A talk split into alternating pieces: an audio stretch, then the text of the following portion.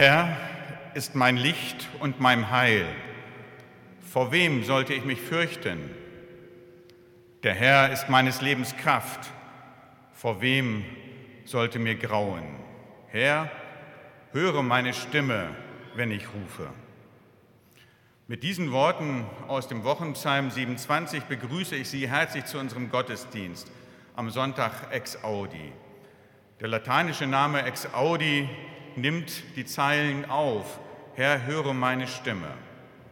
Und so richten wir uns heute aus, neu aus zwischen Himmelfahrt und Pfingsten auf das Wirken des Heiligen Geistes.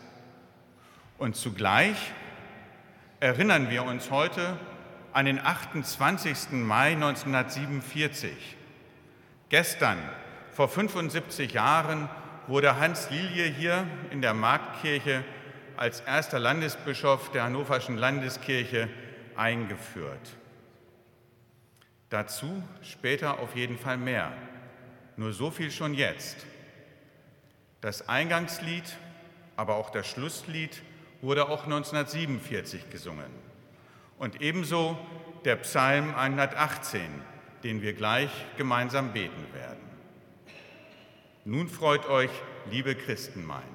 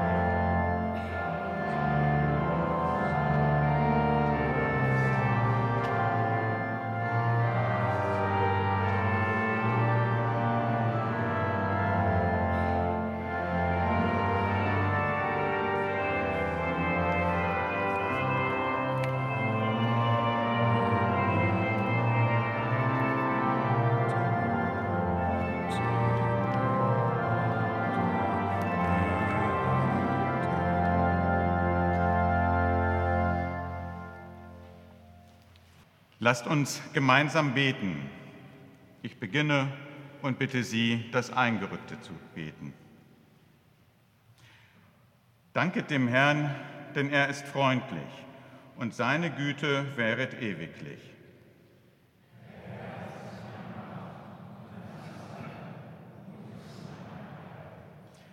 Man singt mit Freuden vom Sieg in den Hütten der Gerechten. Die Rechte des Herrn behält den Sieg.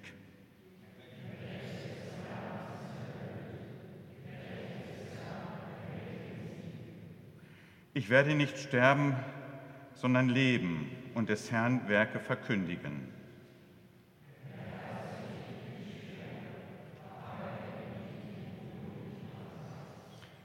Tut mir auf die Tore der Gerechtigkeit, dass ich durch sie einziehe und dem Herrn danke.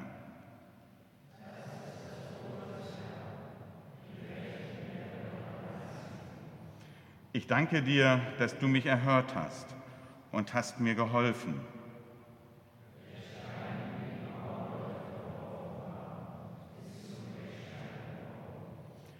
Das ist vom Herrn geschehen und ist ein Wunder vor unseren Augen.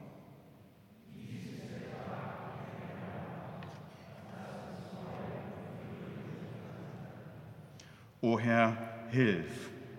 O Herr, lass wohl gelingen.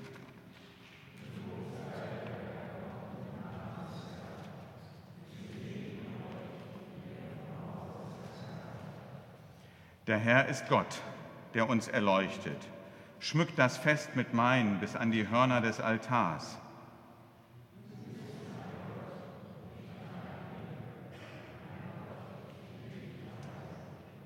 Danket dem Herrn, denn er ist freundlich und seine Güte wäret ewiglich.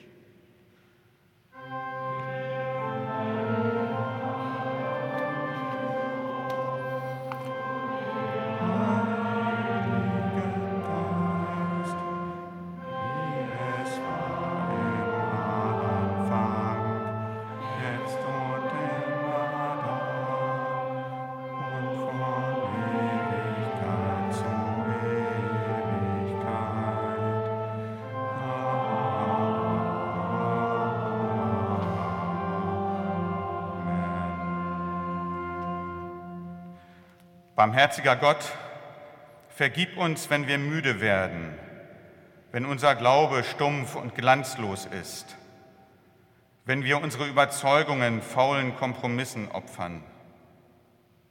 Vergib uns, wenn wir Angst haben und nicht weiter wissen, wenn unser Vertrauen kleiner ist als ein niedergebrannter Kerzenstummel.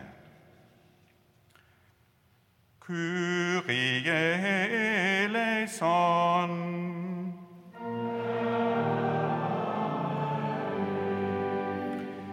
Christe eleison.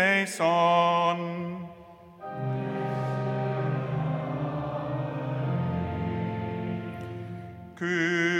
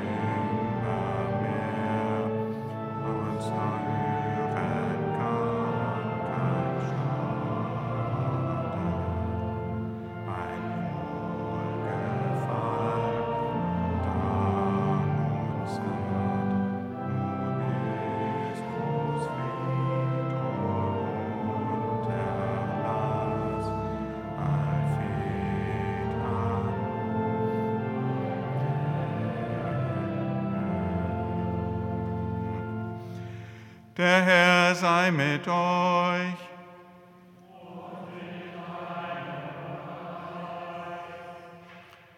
Lasst uns beten. Gott, Schöpfer des Himmels und der Erde, dein Licht leuchtet uns, dein Wort spricht uns an. Erfülle uns mit deinem Geist, der uns tröstet und leitet sei du bei uns damit wir bei dir sind, heute und alle Zeit. Amen. Paulus schrieb an die Gemeinde in Ephesus und ich lese aus dem dritten Kapitel die Verse 14 bis 21. Deshalb beuge ich meine Knie vor dem Vater, vor dem jedes Geschlecht im Himmel und auf Erden seinen Namen hat, dass er euch Kraft gebe, nach dem Reichtum seiner Herrlichkeit, gestärkt zu werden durch seinen Geist, einem inwendigen Menschen, dass Christus durch den Glauben in euren Herzen wohne und ihr seid in der Liebe eingewurzelt und gegründet, damit ihr mit allen Heiligen begreifen könnt, welches die Breite und die Länge und die Höhe und die Tiefe ist, auch die Liebe Christi erkennen könnt, die alle Erkenntnis übertrifft, damit ihr erfüllt werdet, bis ihr die ganze Fülle Gottes erlangt habt. Dem aber, der überschwänglich tun kann über alles hinaus, was wir bitten oder verstehen, nach der Kraft, die in uns wirkt. Dem sei Ehre in der Gemeinde und in Christus Jesus durch alle Geschlechter, von Ewigkeit zu Ewigkeit. Amen.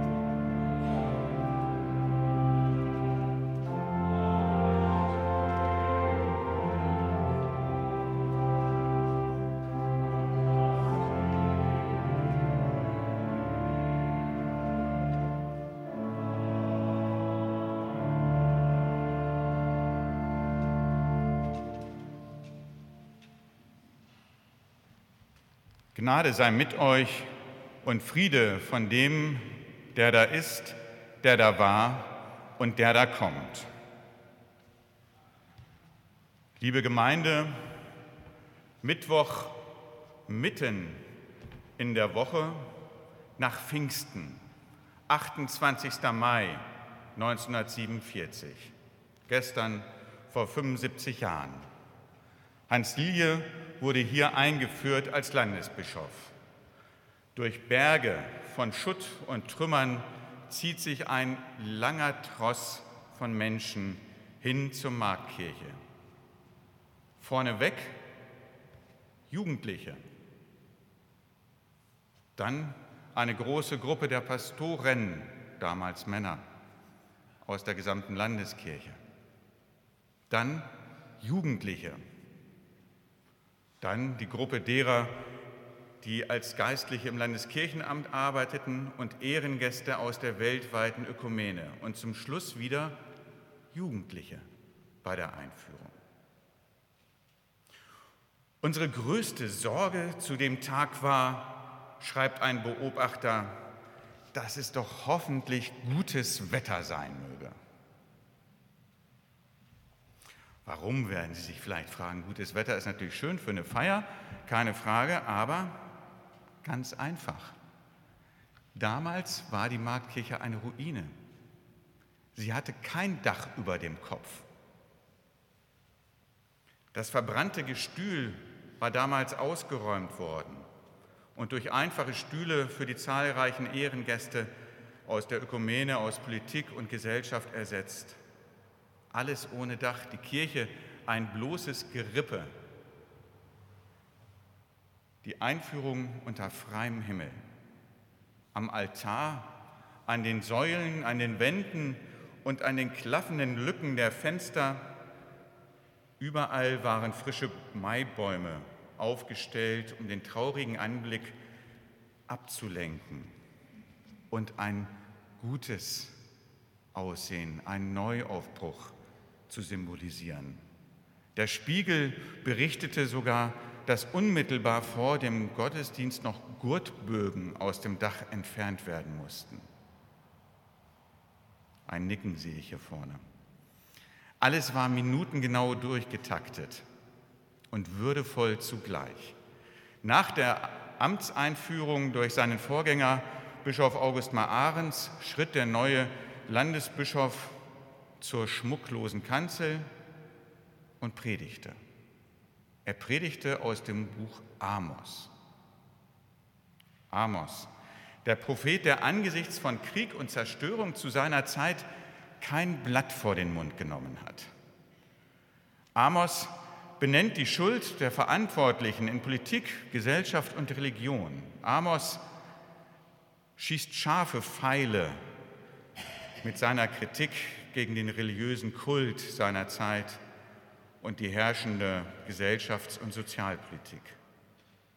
Er warnt vor falscher Sicherheit, vor Hochmut und prophezeit Unheil. Für diejenigen, die diese Worte Jahrzehnte später weitergegeben haben, war es entlarvend, treffend und bedrückend zugleich. Es war so bedrückend, dass sie es nicht ausgehalten haben und ein Hoffnungswort Gottes an den Schluss gesetzt haben. Und dieses Hoffnungswort Gottes, das hat Hans Liege seinerzeit für sich gewählt als Predigtext. Zur selben Zeit, heißt es dort, zur selben Zeit will ich die zerfallene Hütte Davids wieder aufrichten und ihre Risse vermauern und, was abgebrochen ist, wieder aufrichten, will sie bauen, wie sie vor Zeiten gewesen ist.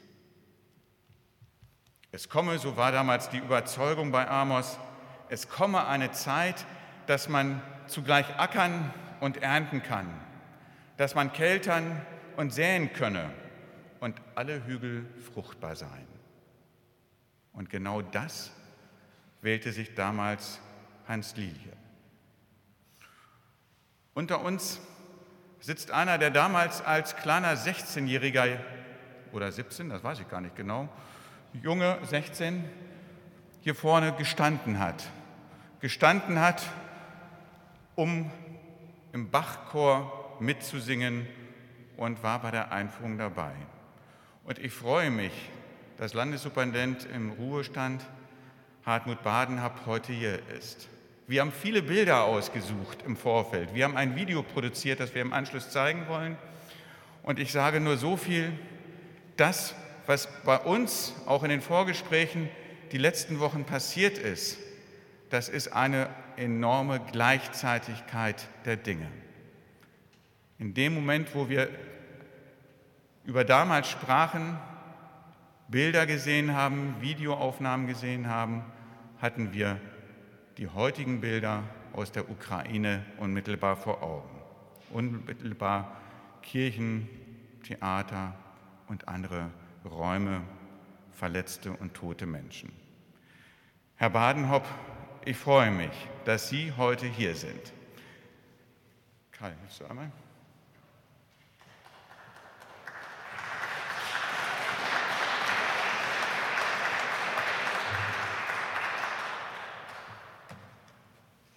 Bin ich schon zu hören? Das geht gut. Gut. Muss gar nicht reingebissen werden. Ja, ja, gut. Bin ja beruhigt, dass zwischen der Begrüßung, wo Herr Lilie noch der erste Bischof war, und jetzt er immerhin der zweite geworden ist. Der zweite der Landeskirche, der erste nach dem Zweiten Weltkrieg. Ja gut, das hast du aber nicht gesagt. Genau.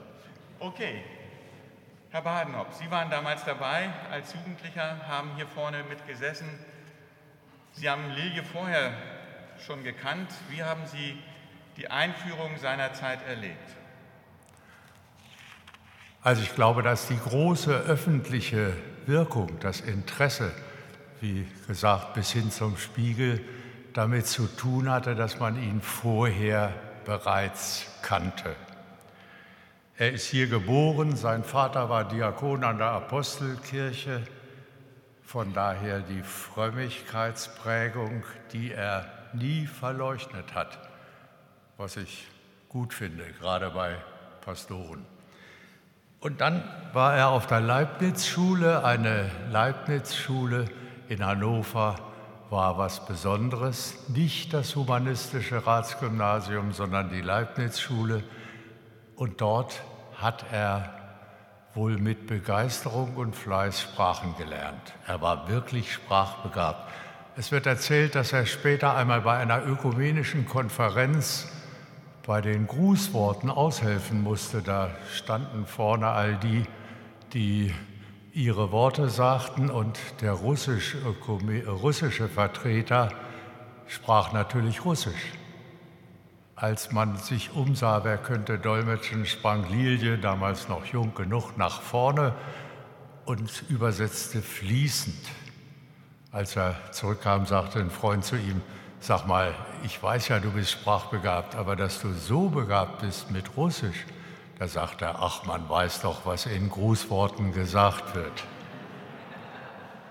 Also so jung, wie er damals war, kam er nach Hannover als Pastor, wurde hier Studentenpfarrer an der Uni und von dort weggeholt als Generalsekretär zum deutsch-christlichen Studenten, zur deutsch-christlichen Studentenvereinigung. Ich kenne immer nur die Abkürzung DCSV. Also in die Ökumene. Und das war dann doch bestimmend für ihn und hat von Anfang an seinen Horizont geweitet. In Berlin, wo er seinen Sitz hatte, hatte er auch eine kleine Gemeinde zu versorgen. Dort geriet er dann in die Nähe der jungreformerischen Bewegung und der bekennenden Kirche. Und Sie wissen es, 1944 kam er in Gestapo-Haft, aus der ihn 1945 die Alliierten befreiten. Und dann, jetzt bin ich doch bei Hannover, holte ihn die Landeskirche natürlich schnell hierher. Wohin? Was macht man, wenn man jemanden unterbringen muss, für den es noch kein Amt gibt? Ins Landeskirchenamt. Dort also, wo später, als er Landesbischof war, manchmal die Mitglieder beteten, O Herr, behüte unseren Bischof, du allein weißt, wo er jetzt ist. Also damals war er in Hannover und da fing er an, aus dem Landeskirchenamt rauszugehen zu den Menschen hin. Ich bin lange vor der Einführung ihm begegnet bei den öffentlichen Jugendabenden im großen Saal des Henriettenstiftes, proppenvoll, in einer Ecke ein kleines Podium, da stand er und ließ sich von allen fragen und zu allem fragen. Herr Oberlandeskirchenrat oder Herr Doktor oder Herr Lilie, wie ihn die Leute anredeten, das störte ihn nicht. Hochwürden war noch weit entfernt. Und so als einer, der offen auf Menschen zugeht, hat die Landeskirche ihn gewonnen. Die Synode wählte ihn einstimmig. Es gab allerdings auch keinen weiteren Kandidaten 1947 zum zweiten Bischof. Die katholischen Mitchristen feiern gerade 1000 Jahre Bischof Godehard. Daran sieht man, wie jung das alles bei uns noch war. Wie hast du damals dann die Einführung erlebt? Ja, äh, also zunächst war ja der große Zug hier reingekommen, besonders auffällig die Pastoren in Talaren und mit Barett. Ich weiß gar nicht, ob du überhaupt eins hast. Nein. Also Lilie sagte dann später, das hätten sie getragen wegen der Kälte in der Kirche. Das stimmt sicher nicht, sondern das gehörte damals, ich habe das auch noch, zum Talar dazu, wenn es vollständig sein sollte. Also die waren besonders auffällig, die Jugend vorn und hinten und natürlich viele Ehrengäste auch aus der Ökumene.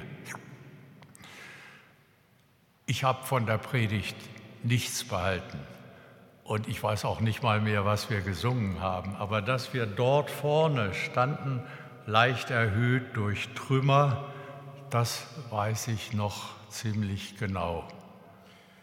Und dann war der Himmel oben offen. Das ist das, was für mich das Eindrücklichste war. Das predigte für sich selbst. Die Kirche war vielleicht noch nie dem Himmel so nah wie damals. Trotz der Trümmer und vielleicht auch wegen der Trümmer. Äh, ja, das war natürlich eine feierliche Einführung und Lilie selber hat später in seinen Erinnerungen geschrieben, wie er sich einen Bischof vorstellt. Das muss ich eben sagen. Ja. Ein Bischof muss predigen können. Er muss das Evangelium glaubhaft der Welt von heute weitersagen können. Er muss Hirte nicht nur der Pastoren, Pastorinnen gab es noch nicht, sondern auch der Gemeinden sein. Er muss der breiten Öffentlichkeit weit über die Grenzen des offiziellen anerkannten traditionellen Kirchentums hinaus deutlich machen können, was es heißt, dass es eine Kirche gibt. Das hat er später geschrieben und das kam natürlich in der Einführung so nicht zu Wort.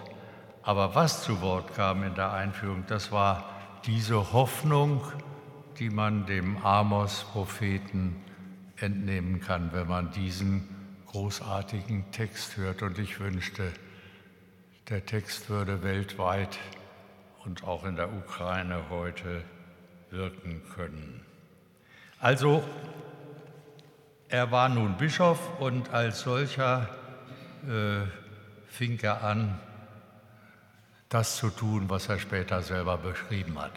Diese Hoffnung, beschreiben, die Kraft, die damals gezogen wurde. Wo kam das her? Ist es wirklich die Frömmigkeit gewesen? Ist es das Gebet gewesen?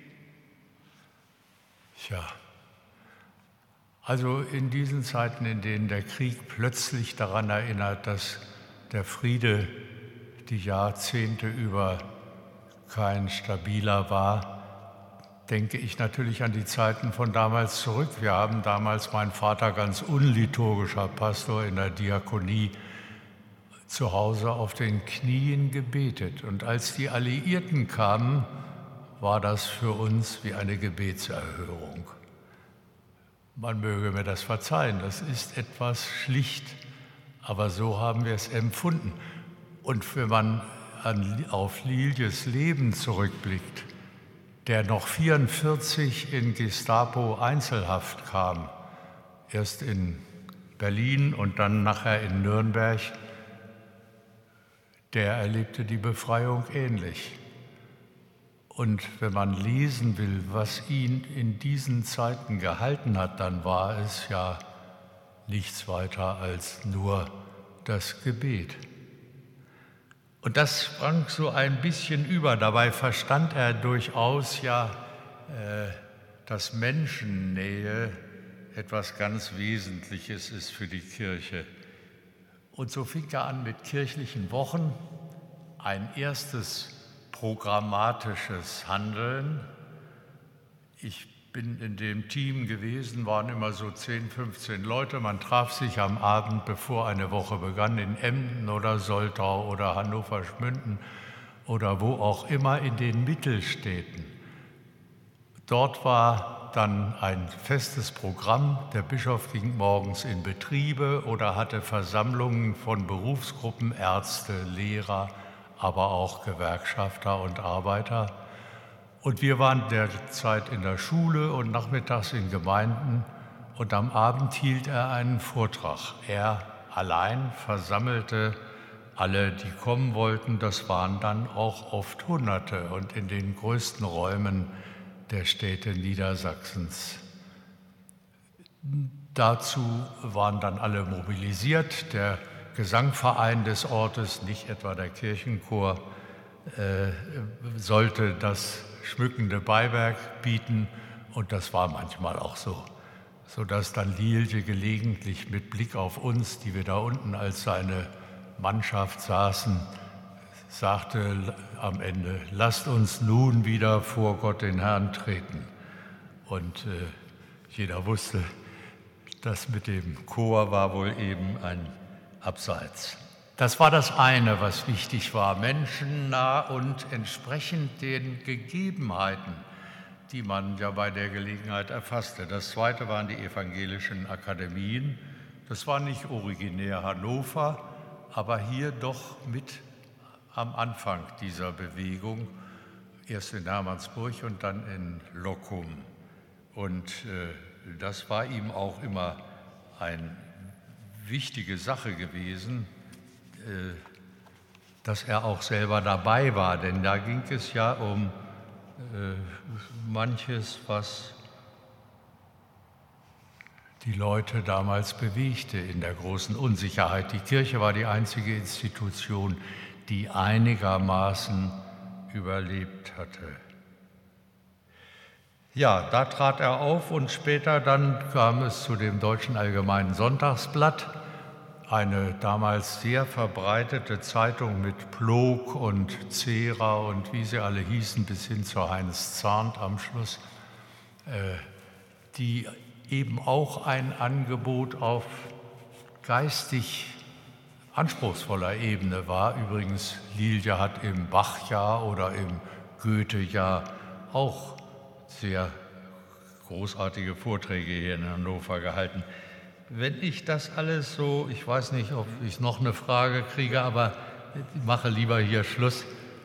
Wenn ich das so zusammenfassen soll, dann denke ich an eine Geschichte, die in dem Buch Auf den Spuren der Engel am Schluss erzählt wird. Da arbeitet ein Priester in den Elendsvierteln einer Großstadt, so wie unsere Stadt Hannover damals in einem Elendszustand war. Und einer fragt ihn, warum tun Sie sich das an, hier zu arbeiten? Und da sagt dieser Priester, damit das Gerücht von Gott nicht verloren geht. Ich glaube, wenn Lilie heute da wäre, würden vielleicht nicht mehr die großartigen Worte über die Gestalt und das Amt eines Bischofs wesentlich sein, sondern dieser Satz, das war ihm wichtig. Und dafür war er fromm, auch oft in seinen Liedern, die er auswählte, damit das Gerücht von Gott nicht verloren geht. Vielen, vielen Dank, Landessuperintendent Badenhaupt. Wir haben eben das Glaubensbekenntnis gesungen mit einer orthodoxen Glaubensweise, ganz bewusst ausgewählt angesichts des Krieges. Und wir werden jetzt gleich im Anschluss ein Lied singen von Shalom Ben-Shurim ist der Text, der 1935 von München nach Israel migrierte. Ein Freund meines Onkels. Und ich habe es jetzt nicht gehört, schön. Ein Freund meines Onkels, der als Emigrant dahin musste und in Liljes Erinnerungen vorkommt als einer von den linken Pastoren da aus dem Süden. Genau. Und wir haben dieses Lied ganz bewusst auch nochmal ausgewählt, weil Lilie unmittelbar nach dem Zweiten Weltkrieg und während des Zweiten Weltkrieges zumindest nicht ein eindeutig, wie andere es getan haben, sich positionierten. Nichtsdestotrotz hatte er jüdische Freunde Ja, ja. und hatte Kontakte zu Jüdinnen und Juden während des Zweiten Weltkriegs und im Anschluss an den, also in der Nachkriegszeit, baute er enorm enge Kontakte auf zu jüdischen Gemeinden, wurde empfangen von der israelischen Präsidentin Golda, Meir, ja. wurde empfangen vom ägyptischen Präsidenten seiner Zeit.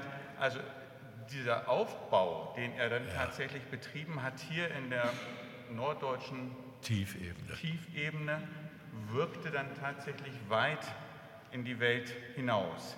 In diesem Sinne Hat ein Hoffnungswort, Gott nicht vergessen Die und in die Weite tragen. Lasst uns gemeinsam singen, Freunde, das ist der Mandelzweig. Vielen, vielen Dank. Gut.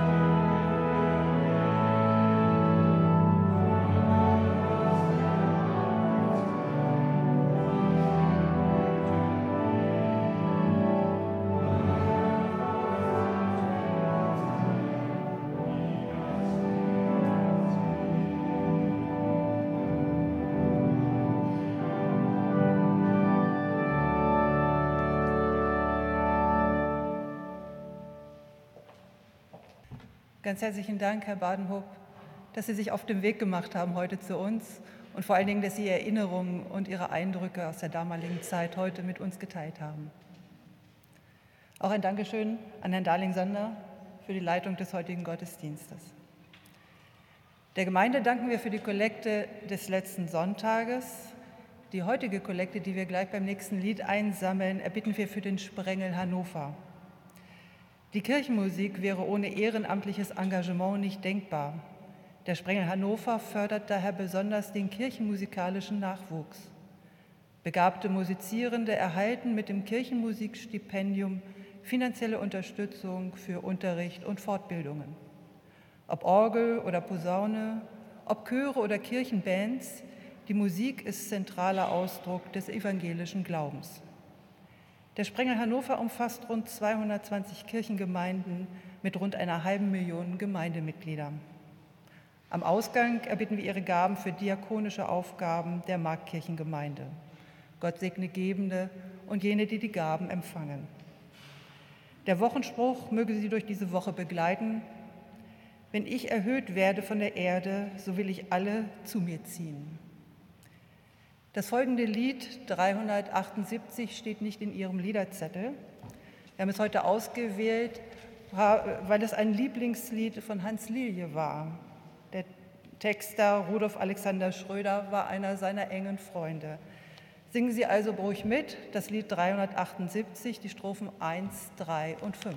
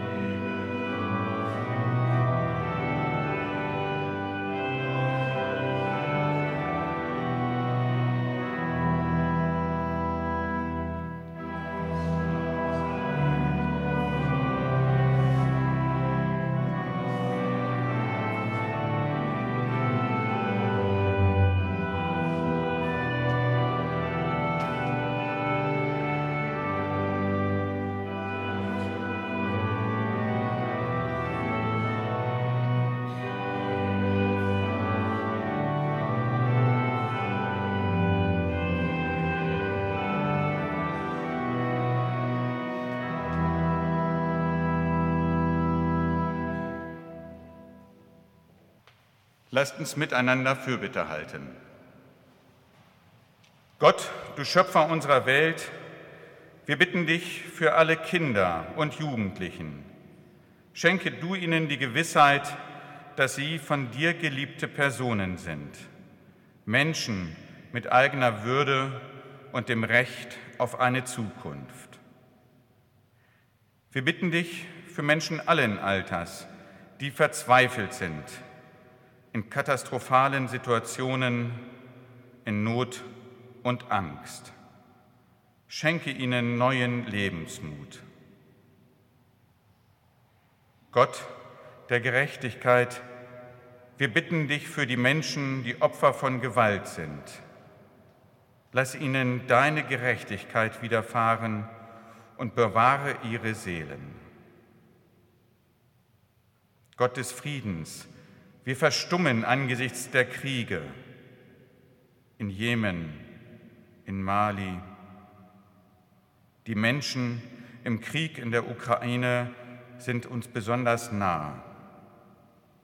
Steh du den ukrainischen und auch den russischen Familien bei, die um ihre Liebsten trauern müssen.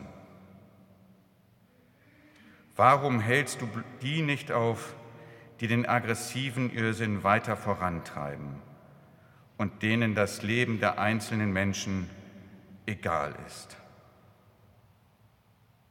Schenke den Menschen, die Macht über andere haben, eine menschenfreundliche Orientierung für ihr Tun, für ihr Handeln und Weitsicht für ihre Entscheidungen.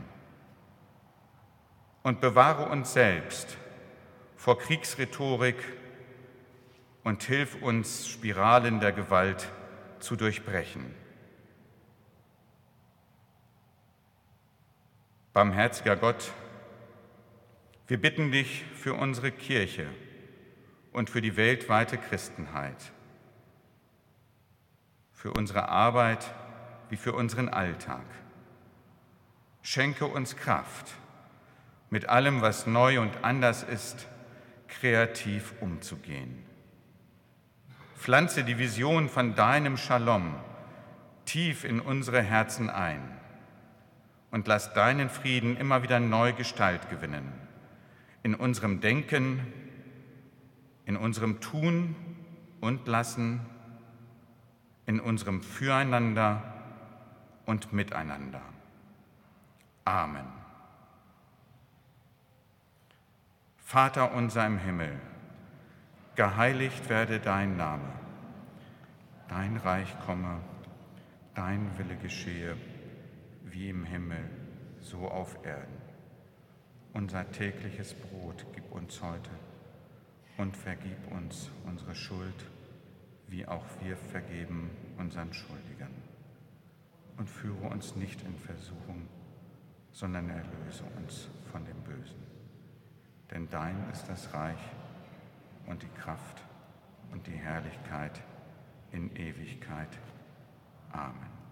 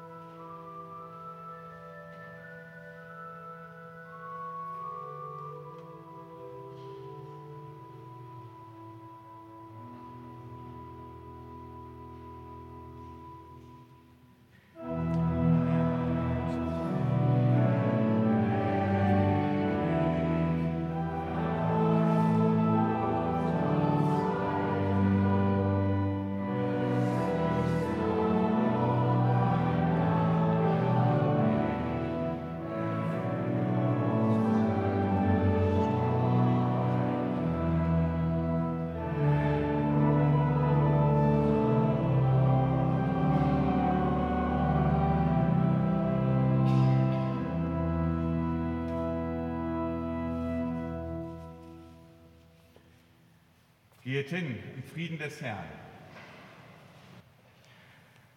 Der Herr segne und behüte dich. Der Herr lasse leuchten sein Antlitz über dir und sei dir gnädig. Der Herr erhebe sein Angesicht auf dich und gebe dir seinen Frieden. Amen.